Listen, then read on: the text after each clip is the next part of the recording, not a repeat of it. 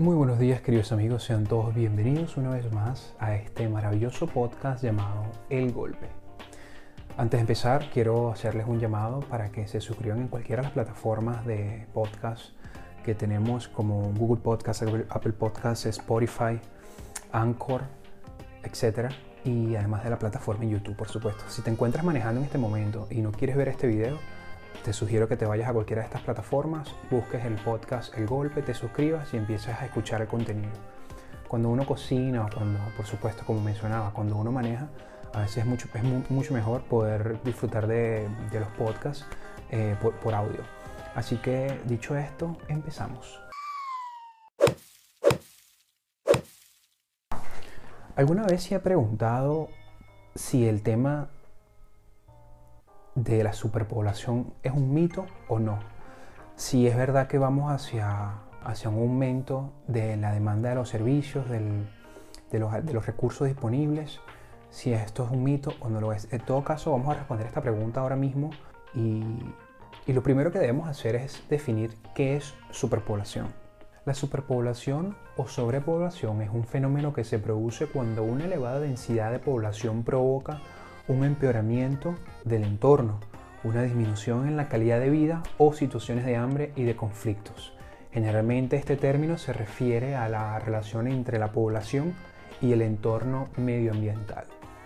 La población humana ha estado aumentando continuamente desde, desde el final de la peste negra, alrededor del año 1350, aunque el aumento más significativo ha sido desde la década de 1950 principalmente debido a los avances médicos y el aumento en la producción agrícola. Las Naciones Unidas han expresado su preocupación por el continuo crecimiento de la población en el África subsahariana.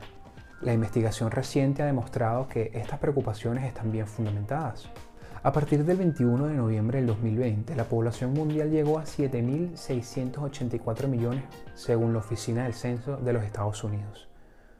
La mayoría de las estimaciones contemporáneas para la capacidad de carga de la Tierra en las condiciones existentes se encuentran entre 4.000 millones y 16.000 millones.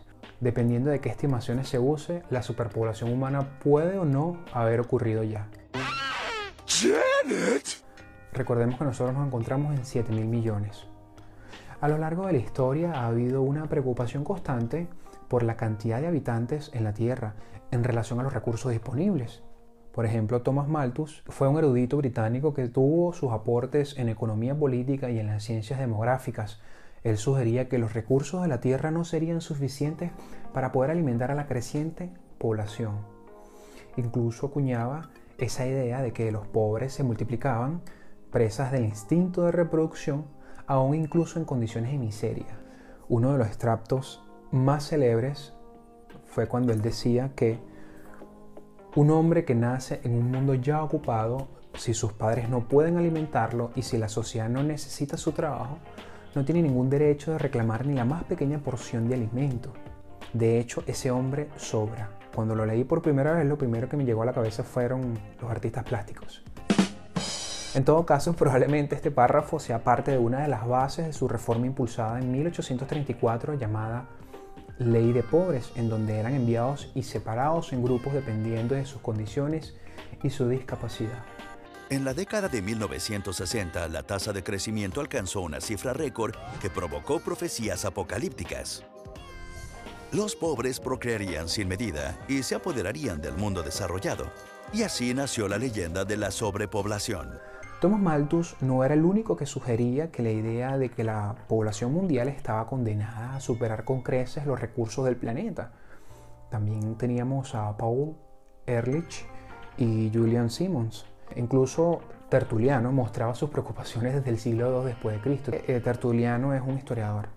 Pero la verdad es que acercándonos ya a una población mundial de casi 8 mil millones, nos encontramos en un contexto muy diferente al de 1990, cuando se estimaba una población de 5.300 millones, y mucho más distinto al de los, 60, cuando la población mundial tenía apenas 5.000 millones menos de los que tenemos actualmente.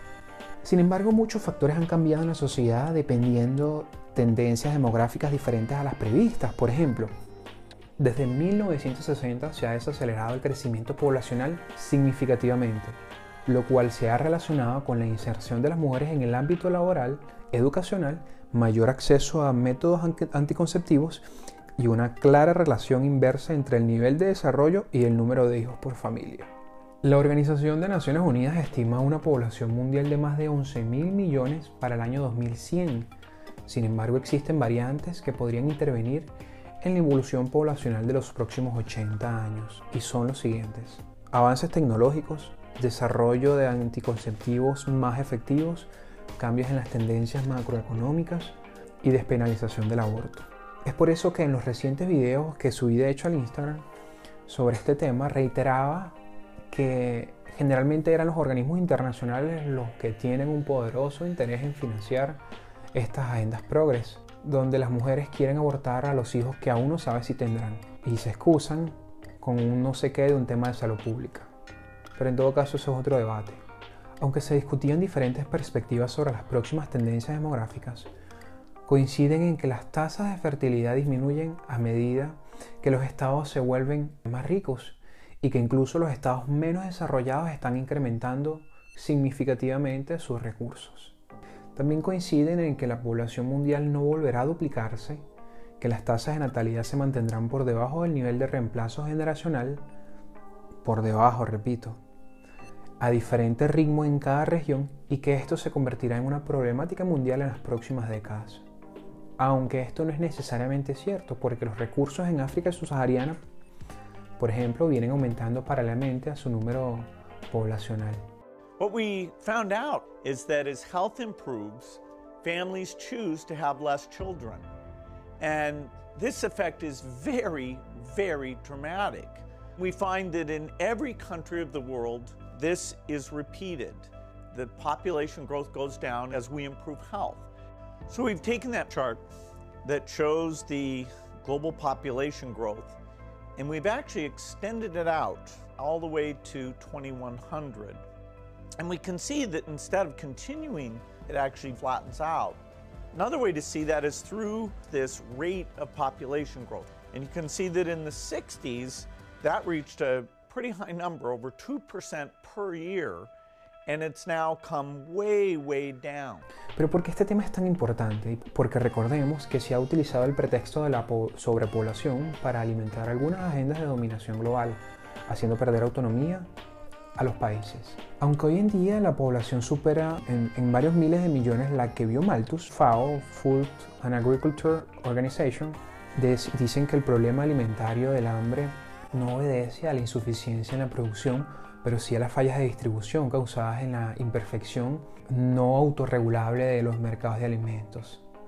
Por ejemplo, para Ehrlich, la batalla para alimentar la humanidad estaba perdida en los 70 y todas las especies estarían extinguiéndose para 1980.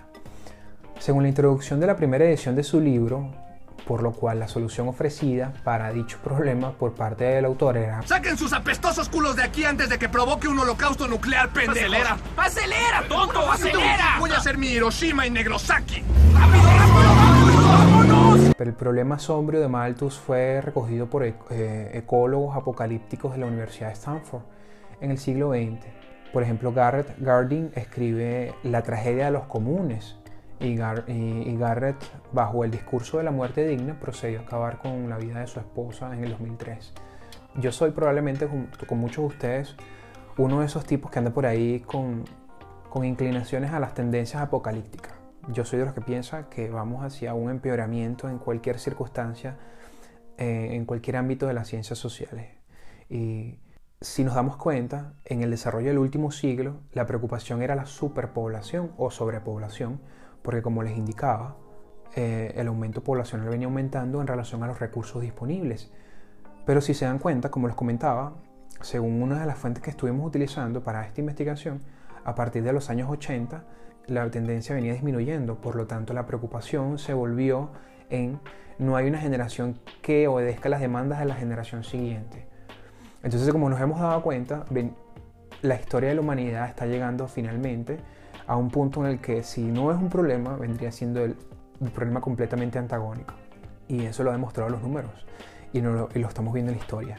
Ahora, los dos países que tienen mayor población son China e India, con 1.200 millones y 1.300 millones aproximadamente.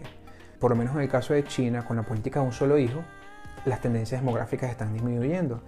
Además de que se están haciendo más ricos, eh, el poder per cápita es mayor cada vez más. Desde los años 50 en China está disminuyendo la cantidad de hijos por familia. Entonces, cuéntame qué piensas sobre esto. Escríbeme en los comentarios hacia dónde creen ustedes que vamos. ¿Vamos hacia una sobrepoblación mundial o vamos a donde hay una generación decreciente y que la mayor cantidad de niños está disminuyendo la cantidad de, niños en el mundo. Cuéntame qué te parece y eh, espero verlos en una próxima oportunidad. Así que suscríbanse y manténganse eh, actualizados con los temas que estamos promoviendo aquí en el podcast.